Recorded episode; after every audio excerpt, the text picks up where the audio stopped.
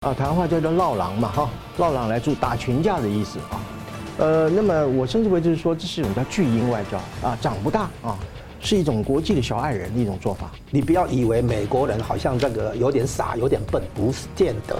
他在证明说，我将来的强硬是不得已，我们不得不与中华中华人民共和国共存，把中美关系的这个恶化啊，从头到尾呢，就是甩锅啊，一概把它归之于。归咎于美方，中国经济现在头号问题上就是总需求不足。你你总需求不足反映在哪里呢？订单跑了，经济增长的三个动能叫做这个出口、投资、消费，那这三个都熄火。新闻大破解，回答新闻。大家好，中共最新发布的经济数据呢，被质疑严重的灌水啊，发布了十一道文件和三十一项措施，但是中国大陆和香港的市场反应冷淡。而在美国的经济方面呢，财政部长耶伦说，预计美国的经济不会衰退，他是哪里来的地吃下了定心丸呢？另一方面呢，在美日多国联手限制科技输出中国的情况呢，中共强硬放话我必犯人，这样的一个对垒会如何的升高科技战？那中共急切的要改善美中关系，但是呢，冷漠对待美国政府的高层，热切的迎接季辛吉，这后门外交呢，还能够走得通吗？美国喊话要中共区分气候合作与政治，但中共呢推出所谓的中国特色环保，能够绑住全球吗？另一方面呢，拜登政府说必须学会和中华人民共和国共存，回顾历史看本质，自由体制和共产专制能够共存吗？我们介绍破解新闻来宾，资深政经评论家吴家龙老师。啊，主持人好，宋老师好，各位观众大家好。政治大学国际关系研究中心资深研究员宋国成老师。啊，主持人好，吴老师好，各位观众大家好，欢迎两位啊。中共日前呢，高规格的接待了百岁的前美国国务卿季辛吉，而拜登政府定调呢是美国公民的私人访问。那拜登推动美中的高层外交，希望能够管控风险啊，但是呢，频频遭遇到中共的冷漠对待，连共和党的这个国会的议员呢，去批评像是僵尸外交一样了。而且呢，中共还以这个骇客攻击啊来对待美国的政府高官。所以我请教宋老师，你怎么看啊？中共这样的一个对比做法，它的目的是什么？呃，中共的外交最近出现了两个很不寻常的趋势啊。那么一个就是说，基本上啊，反映出中共对于改善美中关系好像已经失去了信心啊，这是第一个。第二个的话就是说，在现有的正式的外交管道当中里面啊，中共不循正道啊，反而是用其他的方式来搞外交啊。我一一加以说明啊。呃，各位如果还有一点印象的话，就是在今年的三月啊，习近平在那个两会期间的一次政协会议当中，里面他公开的谴责美国。呃，他说以美国为首的西方世界呢，啊，他一直在对我国哈中共啊进行这个所谓的遏制、围堵跟打压啊。呃，这句话听起来好像就是说中共打压维吾尔族人哈，打压香港和台湾，呃，好像都可以啊，但是美国打压中共那不行啊。呃，那么从那个时候开始，其实我们可以看得出来，就是习近平对于改善中美关系啊，基本上已经没有什么太大的兴趣啊。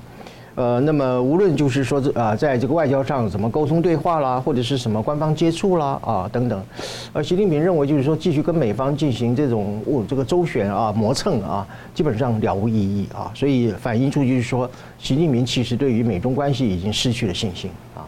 那么第二个呢，就是对于美国正式的这个啊高阶的访问啊，包括从啊布林肯、耶伦一直到最近的那个 John Kerry 嘛，就是美国总统的啊气候大使啊，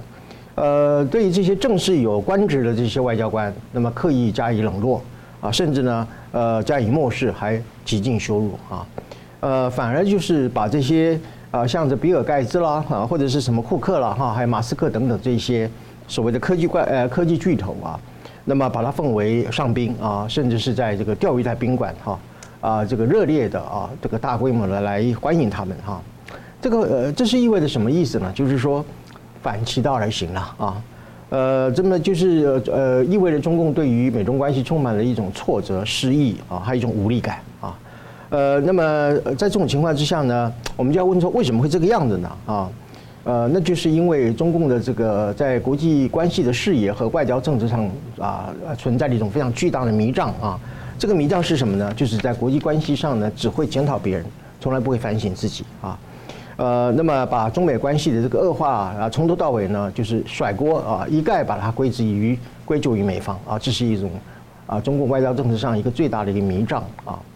那么在这种情况之下，我们看出中共有一些什么作为呢？第一个作为呢，就是寻找这个同温层，抱团取暖了啊。呃，其实这是一种很幼稚的一个行为，就好像小孩子打架打不过赢人家，就揪人来助阵哈。啊，台湾话叫做闹狼嘛哈，闹狼来助打群架的意思啊。呃，那么我称之为就是说，这是一种叫巨婴外交啊，长不大啊，是一种国际的小矮人的一种做法啊。呃，这种情况之下呢，就是实际上我们看到中共他是希望和美国改善关系的啊，特别是希望能够中共呃美国在科技打压上面能够稍微松点手啊。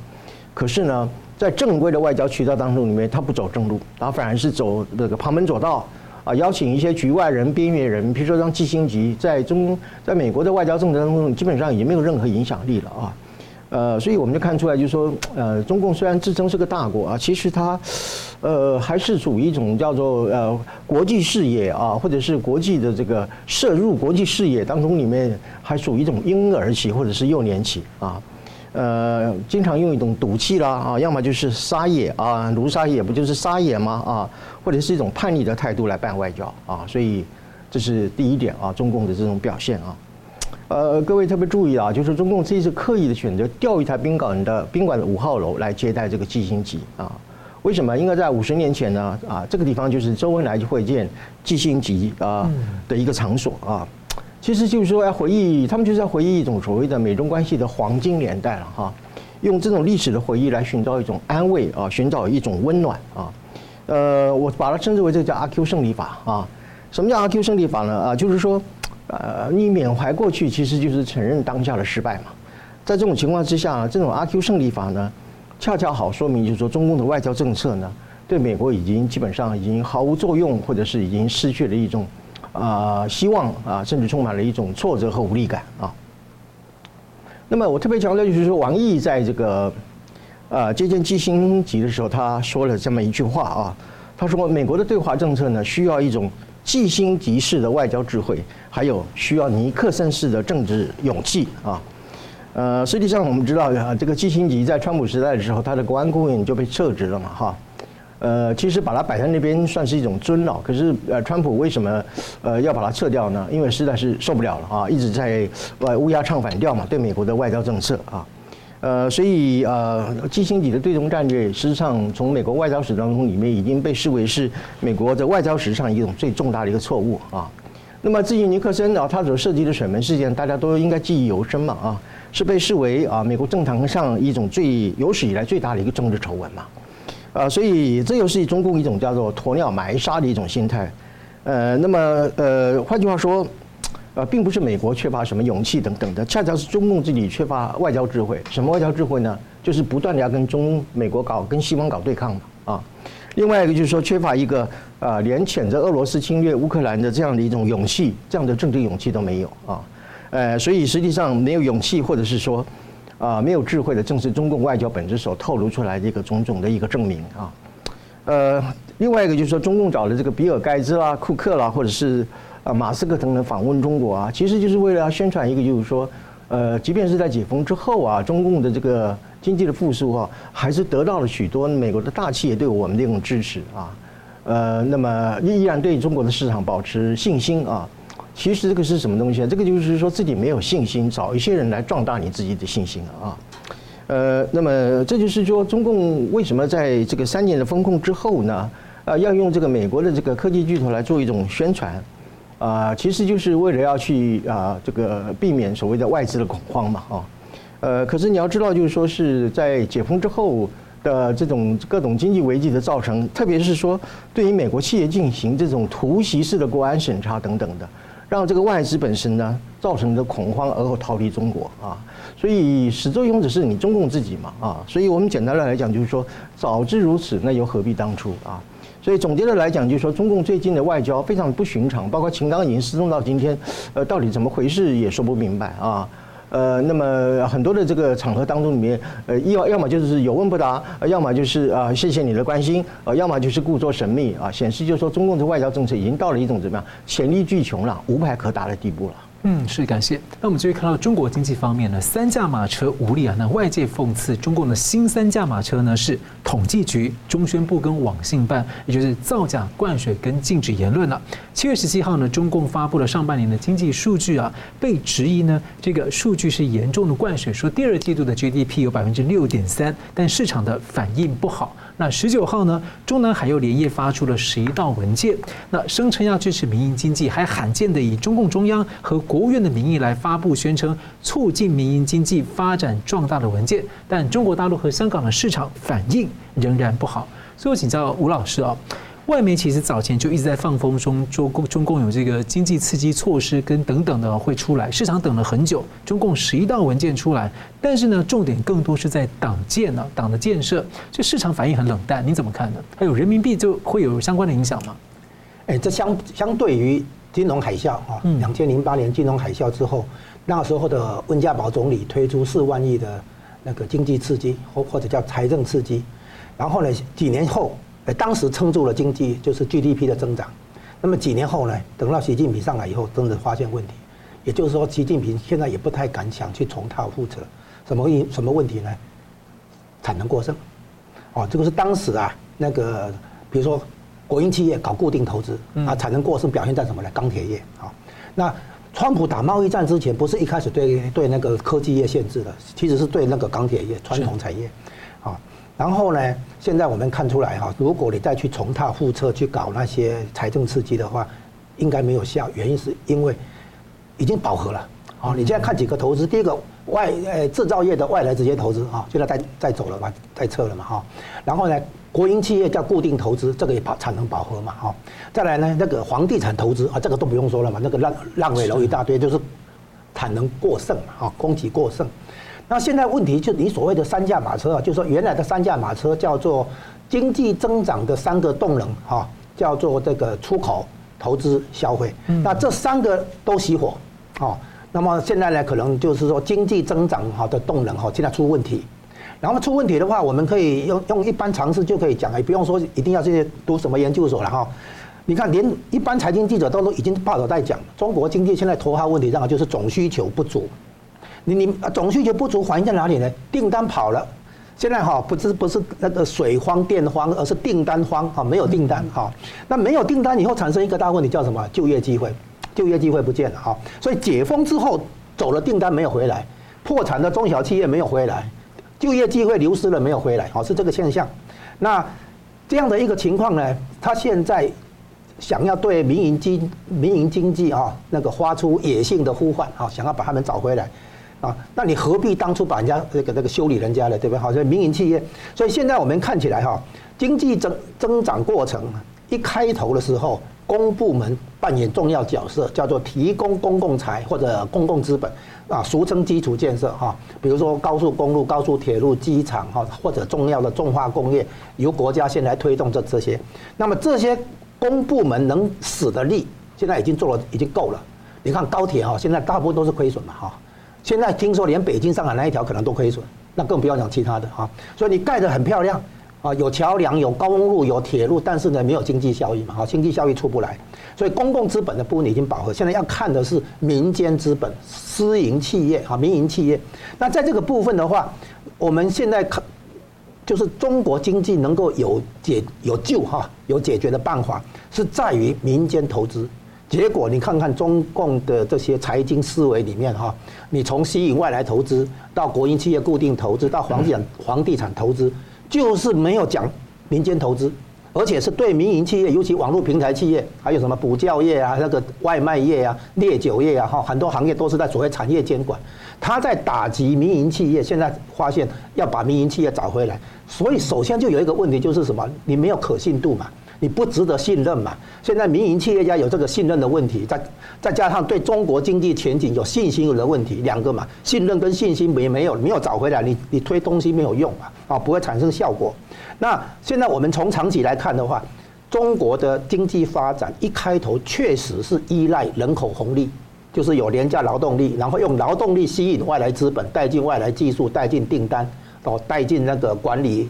高阶管理人才等等等等这样子，那现在呢，由人劳动力进一步升高为人才红利哦，就是他有那个理工科人才啊，有那个法商人才等等这样子。那现在呢，现在看出来他想要什么？他想要用各种办法，也不是直接刺激经济，因为那些刺激的办法，坦白讲，那个过剩或饱和没有效。然后至于有效的部分，他又看不到，对不对？那他现在直接看到的就是要留住外资，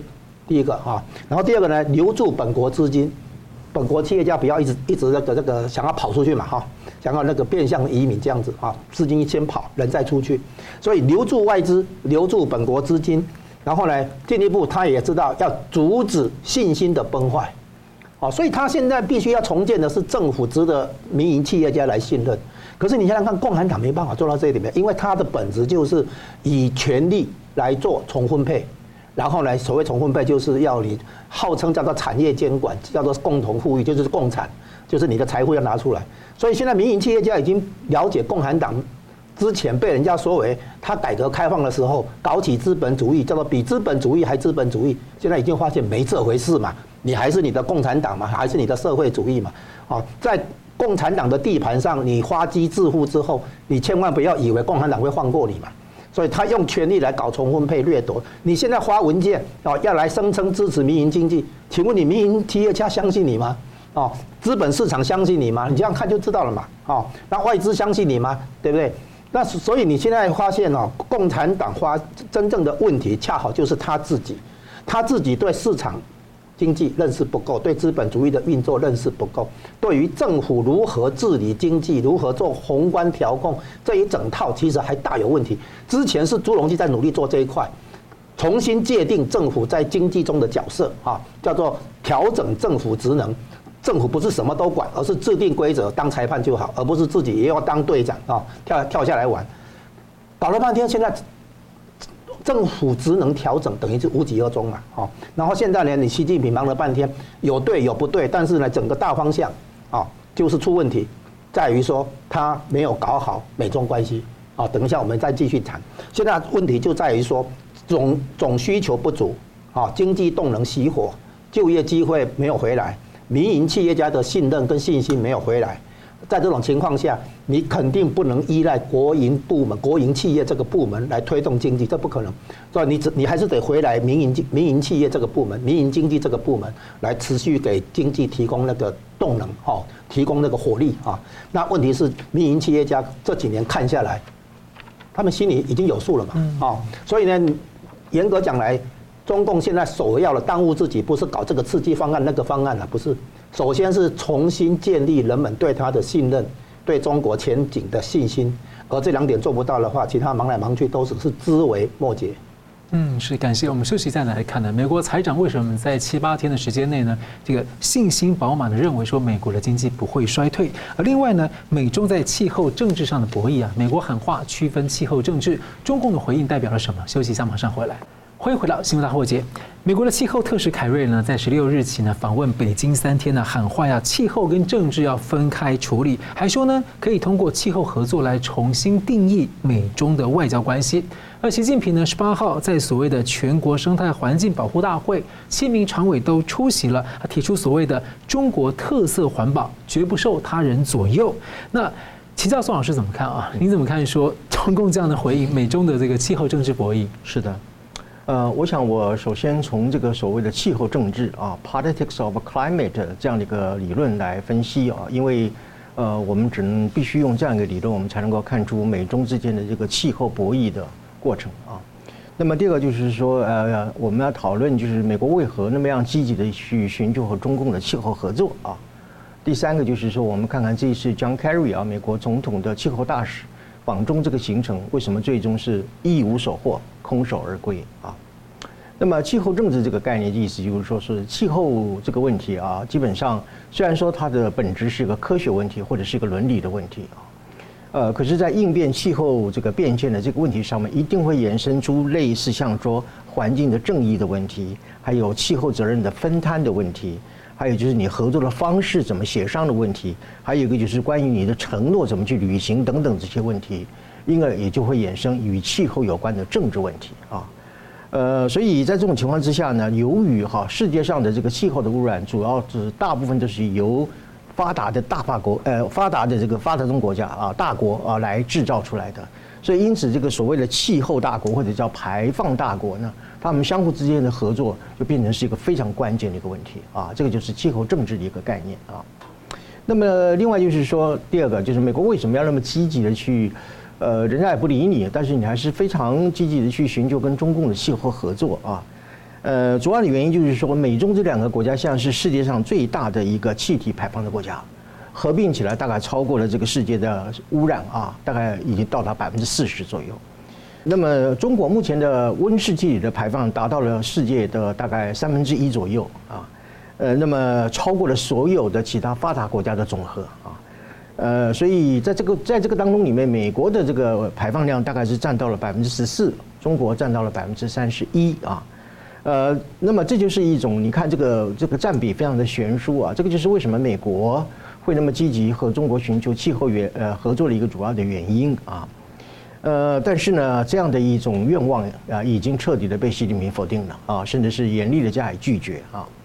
那么习近平宣称，他说中国将按照自己的时程表、自己的时间表啊来这个啊减排啊。呃，甚至就说这个要达到这个减排这个目标啊，无论是它的路径方式、它的节奏和力度呢，呃，都是要由中国人自己来决定啊，不受任何外部势力量的一个啊左右啊。这句话的意思本身就是说，他基本上已经拒绝了跟任何一个国家，包括美国，来协商所谓的气候变迁的一个问题啊。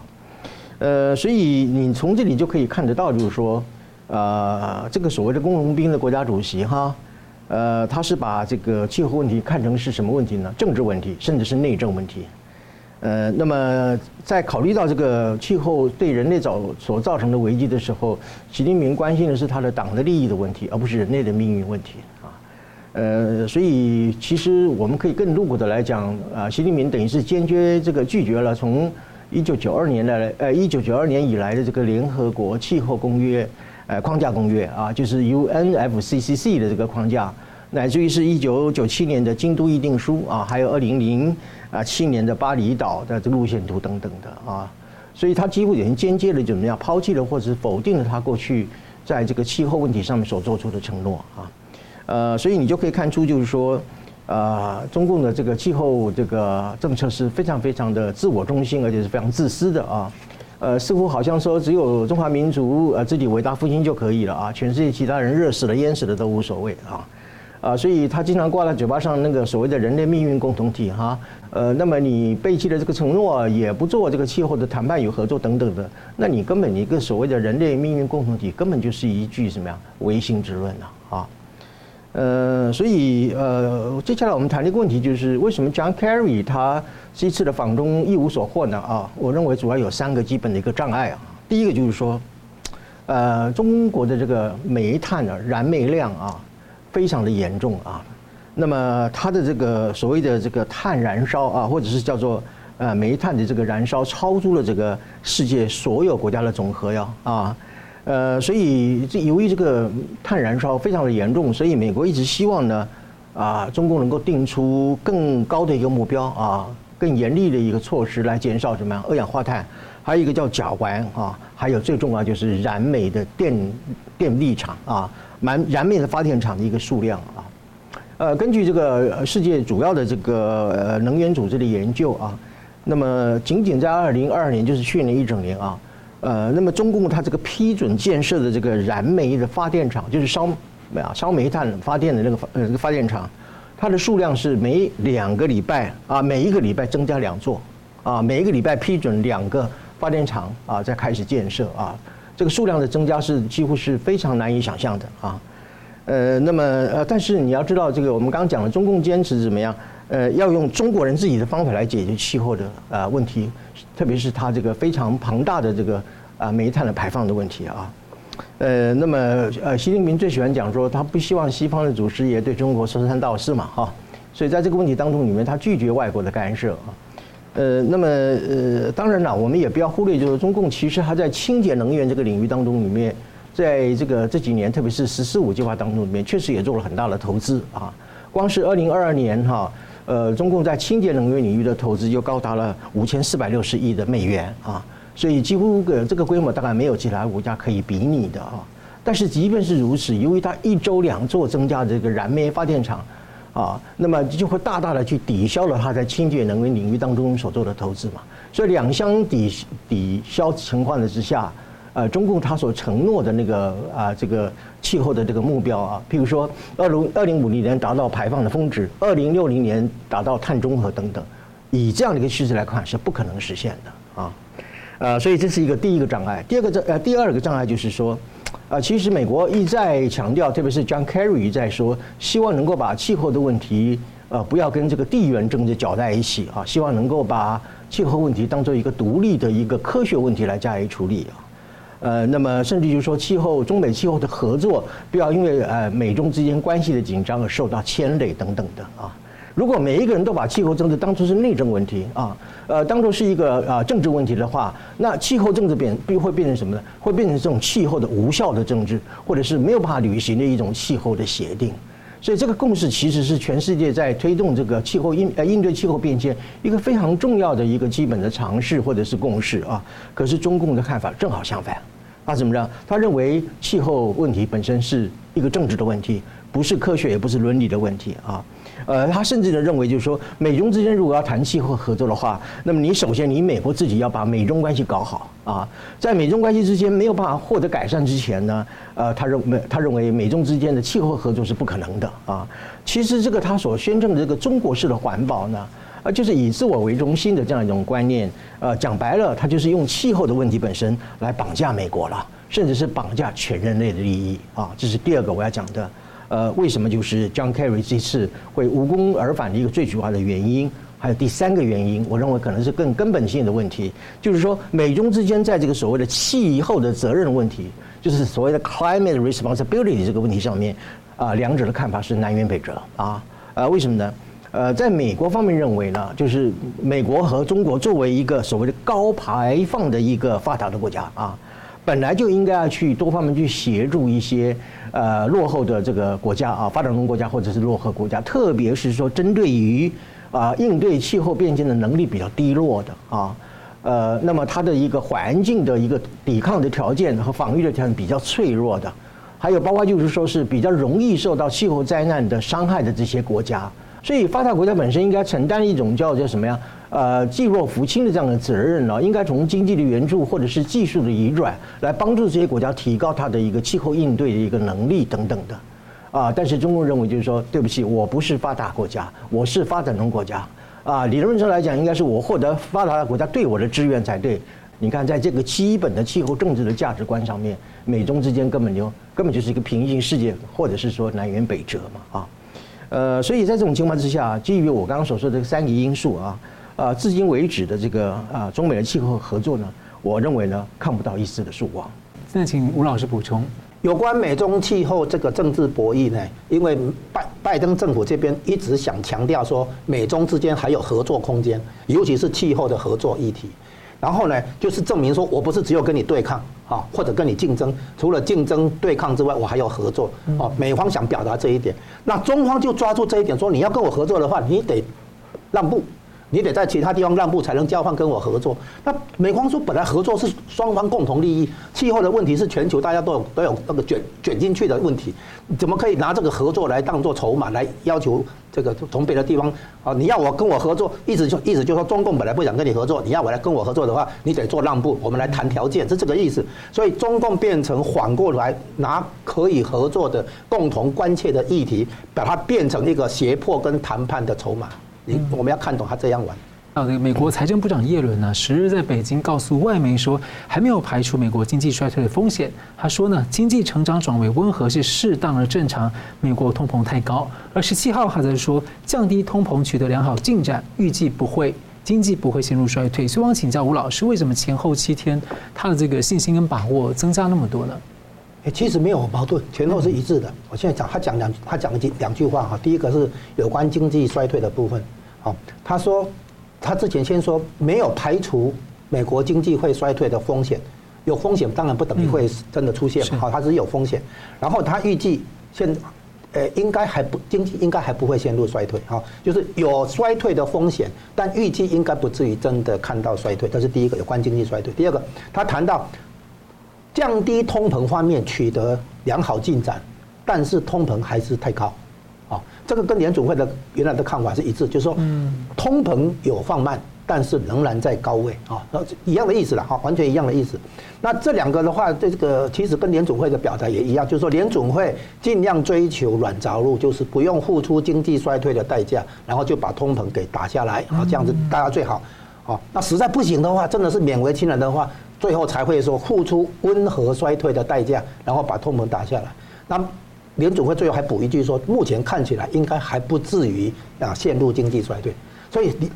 叶伦财政部长讲的跟联总会主席鲍尔讲的其实完全一样哈。那我们现在这个问题怎么看呢？是这样子，他不是在派定心丸，因为他们是在，因为美国的资本市场还有还有学界智库，大家都看得很都在看经济形势嘛，都看得很清楚嘛哈。那意思就是说，就业市场关键在就业市场，因为就业市场目前仍然非常紧绷，非常强劲，在这种情况下，你怎么能够说它衰退哦？那理论上，经济衰退的传统定义是 GDP 增长率连续两个季是负的。那之前曾经出现过一次，就是去年吧，好像。可是呢，就业市场很强啊。那所以拜登说这样的叫做衰退吗，好像怪怪的哈。所以我们现在看经济有没有衰退，就回到实体经济里面的就业市场。那就业市场的话，哈，有一个关键的数字叫做自然失业率，就是无通膨风险之下的。就业率啊，那如果那个失业率哈低于这个的话，就是失业率很低，比自然失业率还要低，那这个时候会带来通膨压力啊。那如果比它高一点的话，那当然就是不必要这么衰退啊，就是这样子。那现在这种自然失业率以前是百分之四，现在有人说百分之五，因为科技进步什么。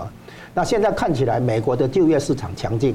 服，尤其是服务业哈，美国经济结构里面重点是主要是服务业。那服务业的背后主要是劳动成本啊，就就是薪资的成本。那目前薪资的增长率超超过百分之四，百分之四是个门槛，最好要降到百分之三点五以下。百分之三点五以下的薪资增长率的话，搭配人口成长跟劳动生产力的增长的话，是这是一个哎没有通膨压力的那个薪资增长。那目前在哪里？目前的薪资增长在百分之四点五到百分之五点这个地带，所以它是超过门槛百分之四。在这种情况下的话，服务业的那个通膨哈没有没有办法解决，还在百分之四以上。所以联准会呢，虽然他有看到它下降啊，那但是呢，联准会还是小心翼翼啊，这。监督一下今年下半年会不会出现通膨的缓扑啊？因为目前通膨是在下降，从百分之五到百分之四到百分之三，这样非常好，对不对？但是呢，下半年因为那个是这这个数据的下降是油价为主，那租金估计下半年才会开始降，还还没看到啊。那工资的部分呢？哎，还将还还撑在那边，所以呢，现在对抗对抗通膨的部分，关键就在于说失业率要适度提高，就。尤其是工资增长率要能够是要能够降回来，要降回门槛以下，哦，所以整个联总会跟财政部都来看这个哈，整个美国的美国的财经媒体都来看这个就业市场。那因为就业市场现在没有衰退嘛，对，也没有衰退风险嘛，所以他才会讲这个。他所以他这个不是说他派定心丸，是因为你要懂得去看宏观经济总体经济里面的就业市场。那就业市场总和的呃综合的总需求跟总供给。哦，那现在看起来的话，美国的消费力都正常嘛，哈，美国的投资也正常嘛，资本市场甚至还在那个走高嘛，所以美国经济现在看起来好的，就是说很正常，很好，啊，谈不上那个衰退，有风险，但还没有看到衰退啊的那个压力来。那基本上呢，它不是唱好，也不是唱坏，算是客观的，尽可能客观的一个评估，哦，是这样子。我们休息一下，马上回来。欢迎回到新闻大破解。在最近的阿斯本论坛呢，美国国务卿布林肯喊话北京啊，要施压北韩的核武问题，不然美方呢会做让中共不喜欢的事，例如呢持续强化美日韩三方的防卫措施。而在美中的竞争上呢，国安顾问苏利文说，中共不愿意对两国关系绑上安全带啊，那我们将。不得不与中华人民共和国共存，必须要学会共存。所以我请教宋老师啊，其实美国在过去几年转变了四十年来对这个对中战略啊，但是对于最终的政策目标、战略决心啊，持续在辩论，是要这个和平演变啊，颠覆这个中国共产党的政权呢，让中国变成自由，或者呢与中共这样的一个国那个中共国来共存？您怎么看这样的一个辩论跟苏利文的表态？呃。您您这个，你看看这个苏利文，您觉不觉得他像是一个那个布道家啊？就是那个传道家一样啊，因为他始终把中共当作什么一只迷途的羔羊，所以美国有这个责任把他带过死亡的幽谷，来到迦南美地享受牛奶与蜂蜜的这个生活。呃，这是我对于苏利文这个所谓的外交这个白人使命主义或教化主义或者是牧羊人主义一个最基本的一个概括了啊。呃，如果不绑不绑安全带的话，不就是应该要取缔罚款吗？啊？怎么会有共存呢？我请问你敢不敢坐在一个不绑安全带的一个驾驶的开的车子的旁边呢？啊，应该是提心吊胆嘛。呃，怎么会有共存这个问题啊？呃，我首先要这里特别强调，就是说这个国际政治上这个国际政治上讲这个共存啊，要 coexistence 本身，它是需要具备一些条件才能够共存啊。第一个条件就是说，任何一方啊，他在追求自身的利益的时候呢。不能够以牺牲他方的一个利益为前提，这是第一个啊。第二个呢，就是双方要建立一种所谓的一种信心建立机制啊，就是所谓的 mechanism of consensus building 啊，用这样的一个机制本身呢，来降低彼此的矛盾和冲突啊。呃，其实就是一种风险管控的一个啊一个观念啊。第三个前提就是说，对于呃共存双方的第三方的一个挑战的时候，呃，那么这个双方本身要协调出一个怎么样呃一个共同处理第三方导弹的这些机制啊，第三方破坏的一个机制啊，呃，以避免比如说一种叫做共存的秩序或者是共存的环境，那么遭受到破坏啊。所以以上这个三个条件呢，是两个国家之间能够共存一个必必须要具备的一个条件，而且是一个必备的一个条件啊。那么我们就一一来分析啊，我们从第一点来讲啊，就是所谓的呃不以破坏第三方的利益为原则来讲，呃，当中共违背了海牙国际啊法庭对中共所谓南海岛礁的主权声称为无效判决的时候，呃，中共有没有遵守嘛？啊，呃，甚至呃没有遵守，而且甚至变本加厉的，就是说把南海的所谓的九段线啊，呃，全部纳入为所谓的中国的领海啊。就是等同于中国的后院啊？请问中共在做这样的一种行动的时候，你有没有考虑到国美国和西方社会对于开放和自由的印太航行这样的利益有没有造成损害嘛？所以就是说，你从第一点啊，共存这一方不得已牺牲另外一方的利益为前提，首先中共就站不住脚嘛啊。那么我们从第二点上来看啊。那么，美国数次邀请中共参与美中之间的所谓核武军控会议，中共一概拒绝。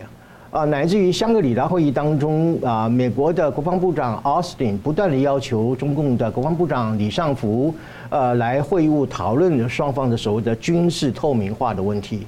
或者是如何去避免啊啊军事危机或者是军事冲突等等这一系列的问题，中共一概的拒绝。到今天还是继续的拒绝，特别还是跟季辛吉抱怨说：“你为什么不先解除对我们国防部长的制裁啊，再来谈所谓的军事合作的问题呢？”啊，呃，所以我们光是从这第二点来看的话，请问中共有没有这个意愿和行动和美国建立所谓的信心建立机制？那么以避免双方呢的冲突和对抗有没有？没有啊，啊，所以第二点也不成立嘛，啊，那么就第三点来讲哈。呃，其实当美国和国际社会希望中共呢，呃，不要帮助这个俄罗斯侵略乌克兰啊，呃，那么呃，希望中共能够说服北韩不要在朝鲜半岛搞核子威胁啊，呃，请问中共对这样的一种期待有任何的作为吗？也没有啊，所以共存的三个条件，就中共来讲，没有一点是符合的。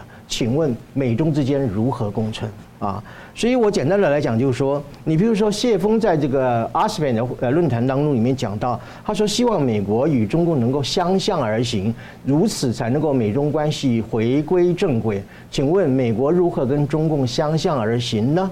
是怎么样？美国要和你中共一起去支持俄罗斯对乌克兰的侵略吗？是美国要加入你的一带一路，去制造一些所谓的债务陷阱吗？是美国要支持你武力犯台来达到你所谓的主权领土的统一吗？请问自由与专制如何相向而行？所以从这点来看的话，就是说我基本上认为，啊，中共现在的所有的这种外交的一个思维和这个作为，已经是如脱缰之野马，毫无章法，自乱阵脚，甚至什么混淆视听、迷惑世人。嗯，是感谢我们这边看到呢。在阿斯本论坛的美国国安顾问苏利文呢，也解释说，美国是采取一个叫“小院高墙”的策略来保护啊应用在国家安全的基础科技。那中共驻美大使谢锋呢，在论坛批评是过时的游泳衣啊，引用毛泽东说的所谓“人若犯我，我必犯人”呢，被认为是迄今呢中共最明确的强硬的放话。那在呃日本呢，之前宣布要对中这个呃有有禁止这个就是对限制二十三种的呃半导体设备出口到中国大陆呢，在七月二十三号生效。那外面很关注中共后续会不会有什么报复性的措施，所以我请教吴老师怎么看这个美中双方对这个问题的看法？你这个问题涉及的就是美中关系的现状跟前景啊。那美中关系的问题，我们先来谈一下刚才你提到的苏利文的谈话，说。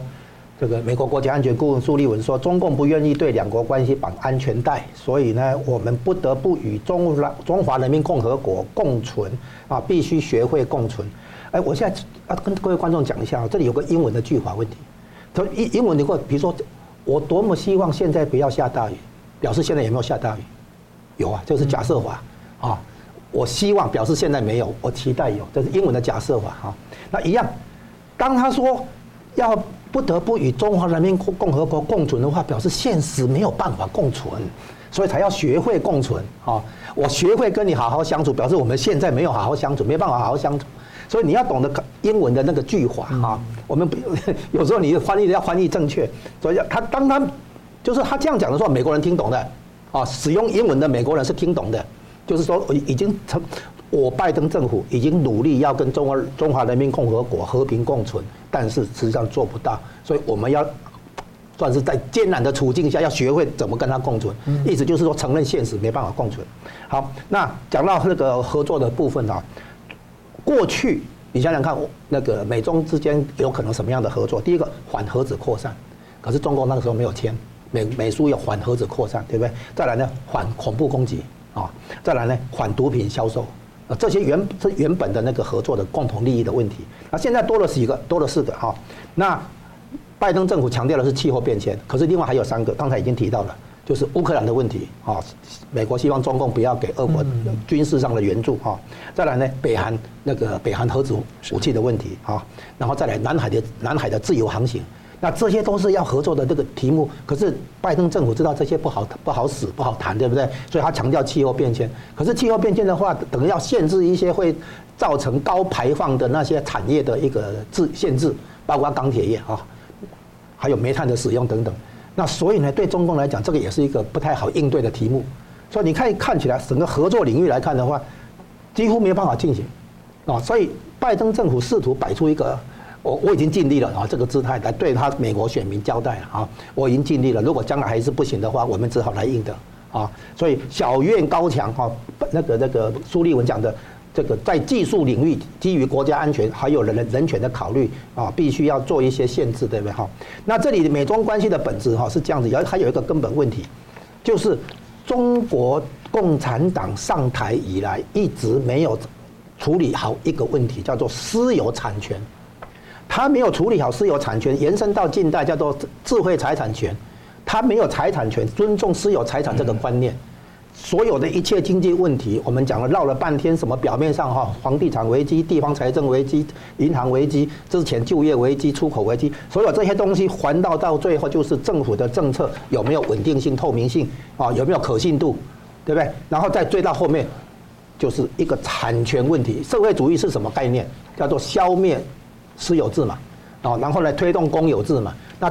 改革开放以后，大家相信说共产党已经告别那个那个年代了，不是嘛？现在回来了嘛。所以呢，他的那个美国的贸易战里面有一个要求，就是要不要再搞那个以市场换取技术，叫强迫性技术转让。好，然后不能窃取智慧财，不要去窃取智慧财产权，用间谍、用网络骇骇客入侵等等手段等等，啊，去窃取人家的商业机密、技术机密，这些叫做不公平贸易行为啊。所以呢。中国经济走到今天，一个核心问题，我们必须在这个机会，虽然我们之前在这个节目已经讲过不少了，现在要再要进一步指出来，就是法律在经济中的角色。在我们国一般民主社会里面，法律首先是去限制规范人民的行为嘛？不是，法律首先要去规范政府的行为。什么叫宪法？对不对？大家回想一下，宪法里面去规范政府的行为，然后才是人民的行为。然后对人民的部分是保护自由、保护人权，是在保护。好，那政府的部分呢，是要限制它、制制约它。那对中共来讲，国家就党的。法律是用来限制人民的行为，规范人民的行为，不是规范政府的。他没有这个概念，所以他用法律是来用来看管人民的。可是呢，在民主国家，对不对？法律是人民选出来的代表制定的法律，用来规范政府，先规范政府，再规范人民的行为。啊，比如比如说你你那个婚姻法啦、民契约法啦、海商法啦这些民事，对不对？哈，民民间的法律。可是这个之前先有个宪法，先讲好政府的那个法权限到哪里，不能侵犯什么东西啊。这个自由啊、人权啊，这个个人的保护要要到，所以中共首先它没有法律的正常正确概念，所以它在市场经济里面就产生了很多被美国形容为不公平贸易行为，在国内的部分叫做不公平竞争行为。好，那这里的话就变成说，社会主义的基本概念是用权力来搞重分配，然后呢，资本主义是用创新来搞市场竞争，这不同的概念。所以社会主义强调的是控制。资本主义强调的是竞争，这不同的概念。好，那所以讲到最后，就最近我们知道美中关系的本质，还不是到所谓霸权的争夺啊，不是，而是规则跟秩序的制定跟执行。你就算你中国有一天真的是大国，就算哦，啊，你还是得有一个规则跟秩序嘛，否则你你你你不能说制定了交通规则，然后人家闯红灯你你不罚嘛，那不行。你法法律必须能够执行，一旦犯法违规的话，必须要有处罚机制，强制执行。现在我们看起来，美国在做什么呢？美国强最近强调的是对话跟交流。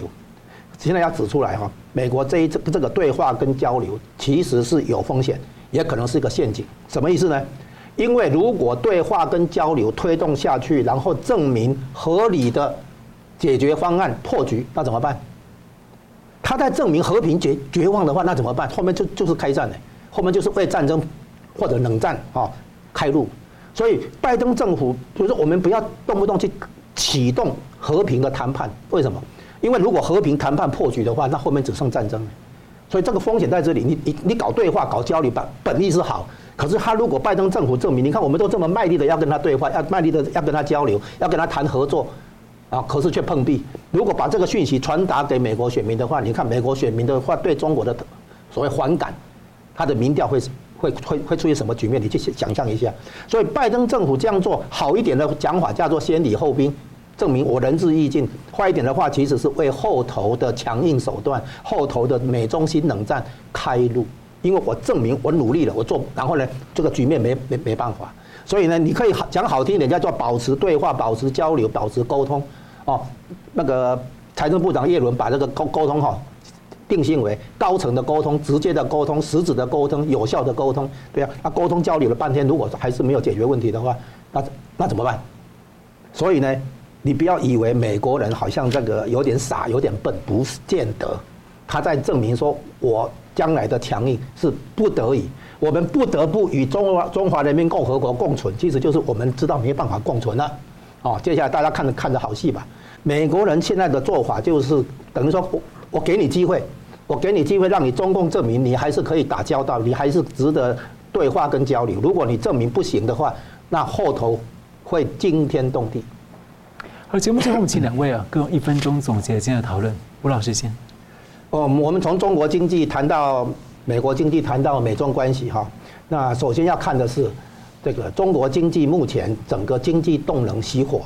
那么接下来的话基本上很难有对策，因为通缩很难应对，再加上中国经济的长远看发展，必须从生产要素不断投入。比如我本来用一百个单位的土地来生产，现在用两百个、五百个单位，那当然产量会增加。从那个生产要素的投入叫做粗放型成长，要转成说在一定的生产要素投入的。基础上，我去提高生产力，提高创造力，所以将来一定从硬体建设、搞公路、搞铁路、搞水坝、搞发电厂这种硬体建设，转成对人才的重视跟培养，啊，做对民营企业的重视跟培养。如果不能走出这个道路的话，你现在绕来绕去，哈，搞什么基础建设投资，那个都没有效果，因为已经饱和，已经过剩。所以我们观察中国经济，啊，应。以及观察美中关系，必须看出来中共在这些领域有没有真正的转变。宋老师，呃，基本上我们今天谈了三点，第一点就是说，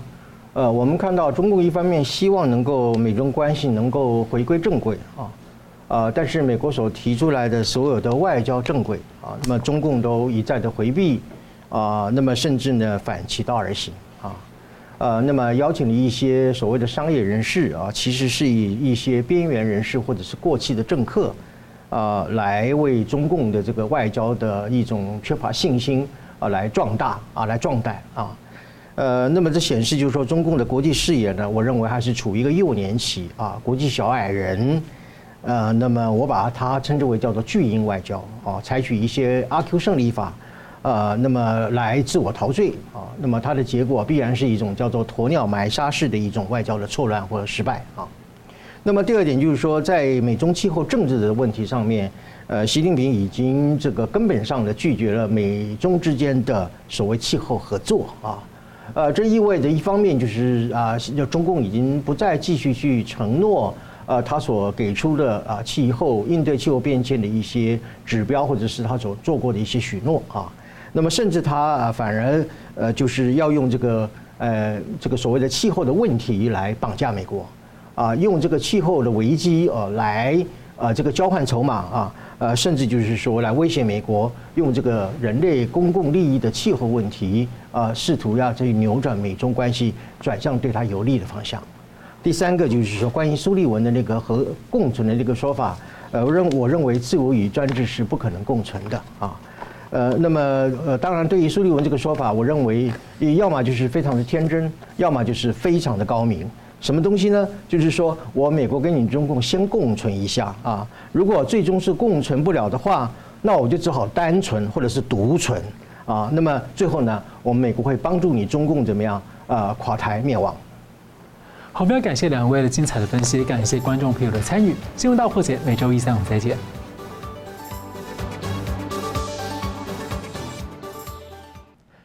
如果您喜欢我们的节目呢，请留言、按赞、订阅、分享，并开启小铃铛。那么，感谢各位呢长期对我们的支持。新闻大破解团队呢将持续为您制作更优质的节目。